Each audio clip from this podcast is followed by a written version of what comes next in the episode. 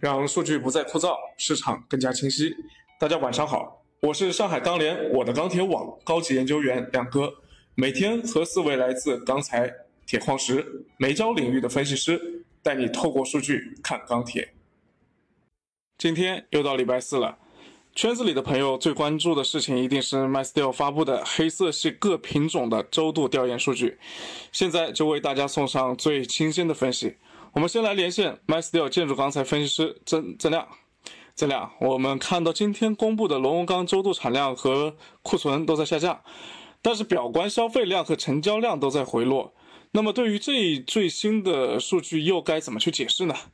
另外，今天建筑钢材市场整体走强，接下来价格又会呈现怎样的走势呢？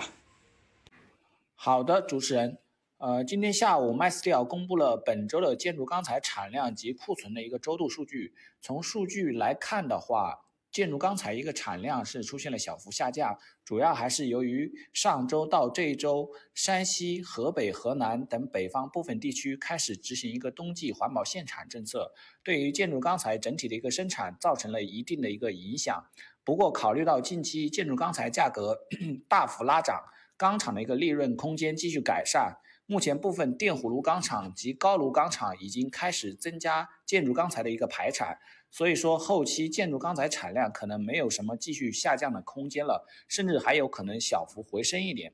呃，从库存来看的话，建筑钢材的库存总量继续下降，但是降幅明显收窄，表观消费量也是由升转降，表明呃这一周下游工程的一个整体的用钢需求可能会逐步的一个见顶回落。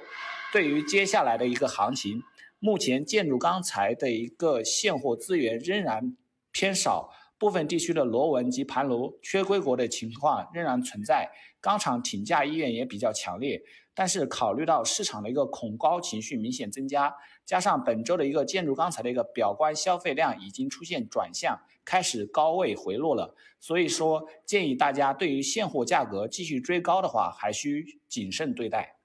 好的，谢谢曾亮。我们再来看看热轧。今天 MySQL 发布的数据来看呢，最近一周热轧的产量有所回升。而且钢厂库存也有所回升，但是期货与现货价格的表现似乎还比较强，这个现象要怎么解释呢？有请 MySQL 热轧分析师张一鸣。好的，主持人，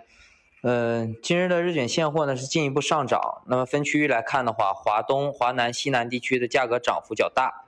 华中、华北、东北、西北地区呢涨幅稍弱。那么黑色商品期货市场呢，整体是区间震荡运行，临云合约呢收涨百分之零点七九，现货市场呢早盘报价大幅上涨，主要因为昨晚的国家会议内容发布，那么部署提振大宗消费、重点消费和促进释放农村消费潜力，以及稳定和扩大汽车消费，鼓励各地调整优化限购策政策，开展新一轮的汽车下乡和以旧换新等。呃，相关政策消息一出呢，提振了市场的信心。市场认为可能有进一步刺激需求的可能。那么夜盘也是应声拉涨，现货呢早盘开盘补涨，涨后成交一般，但是商家基本都不愿意降价销售。那么终端采购呢也是基本是被迫接受价格，但是呢整体也是按需采购为主，呃，观望的情绪比较强。那么今日的我司的调研数据发布，钢厂的产量、库存均有增加，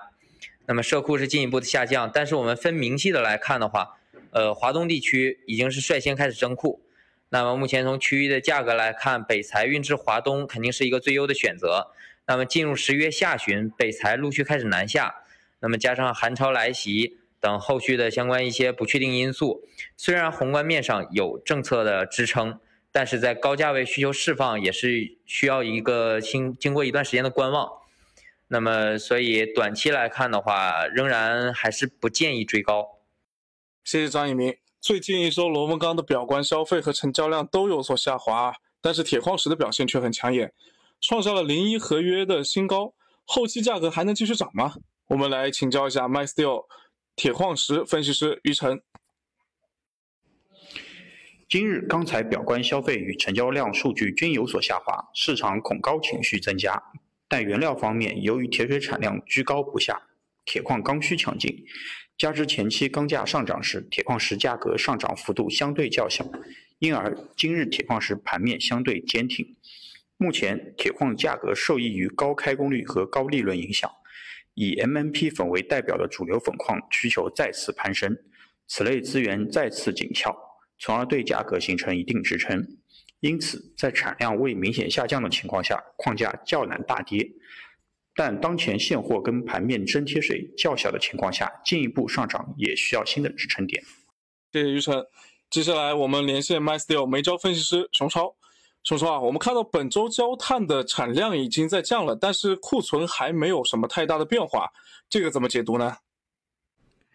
好的，嗯，因为今天是正好是周四啊，是我们每周出库存的一个时间。啊，那么上周的话出库存的时候，很多小伙伴说钢厂的库存为什么增了这么多？然后就问这周会不会还会还会不会继续增啊？那么今天的数据我们也出来了，我们看到钢厂这边其实没有再继续增库啊，因为本周的产量还是有一个大幅下降的啊，因为焦化这边由于这个去产能啊，包括最近山西的这个天气不太好啊，那么一一部分焦化有这个。环保限产的一个情况啊，导致这个产量有一个比较大的一个下降。那么同时库存这边呢，焦化这边的库存是降无可降了，基本上是最低库存了啊。而钢厂这边的话，我们这周看下来库存，可能我们统计的一百一十家钢厂的一个库存还是有个小幅上升啊。但是我们统计两百四十七家钢厂的库存是大概是这减了三点七万吨啊。那么也其实总的来看的话，钢厂库存这周基本上是一个持稳的一个状态啊，也没有继续往下增，也没有继续往下减。啊，那么结合目前的一个产量的一个情况，我们预估啊，下周这边钢厂的一个产量应该会，呃，钢厂的库存可能又会有一个小幅的下降啊。那么同时也取决于这个生铁的一个产量啊，看后面高炉会不会有一个比较明显的一个检修啊。那么至少来看的话，短期这块我们看库存的话基本上是持稳的啊。然后供应的话继续下降的话，那么可能基本面这块应该还是会一个偏紧的一个态势啊。那么以上就是今天这个煤焦数据方面的一个情况。谢谢各位分析师。今天发布的调研数据可以看出来，螺纹钢短期的消费已经有了疲态，不过部分地区钢厂的环保限产减少了供给压力，所以库存也在继续下降，也依然利好螺纹钢的短期价格。在螺纹钢总库存出现拐点之前呢，价格可能还会略有上涨。而一直没有什么亮点的热轧受到政策面的利好消息提振，今天表现的比较强。但是我们也看到啊，钢厂的产量和库存已经出现了回升，这对于市场预期而言可能会有压制作用，短期价格会更倾向于横盘震荡。铁矿石目前的逻辑依然是需求支撑，而且由于近期钢厂的吨钢利润还不错，所以生产的积极性也挺高的。那么铁矿石现货可能也要摸前高了。焦炭供给端的收缩已经开始向下传导，如果钢厂厂内的焦炭库存也开始转降的话呢，那么期货盘面也必然还要再往上涨一涨。总之呢，最近黑色系除了焦炭之外，虽然说有显示出见顶的苗头，但是拐点还没有到啊。所以在这个节骨点，我认为最重要最重要的是需要注意风险了。谢谢各位收听今天的节目，我是上海钢联我的钢铁网高级研究员亮哥。如果大家喜欢我们这档节目，请动动手指点赞并且加关注，您的支持对我们非常重要。有什么意见或者需要拍砖的话呢，也请在评论区里面留言。钢市纷繁复杂，亮哥带你透视它。明天再见哟。